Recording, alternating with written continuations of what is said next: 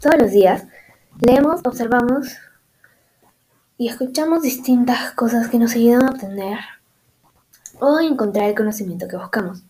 Sin embargo, en muchas situaciones nos topamos con diversos obstáculos que nos impiden encontrar dicho conocimiento. Claramente, cuando nos topamos con estos obstáculos, la mayoría de las veces no nos damos cuenta y los superamos dejándolos atrás.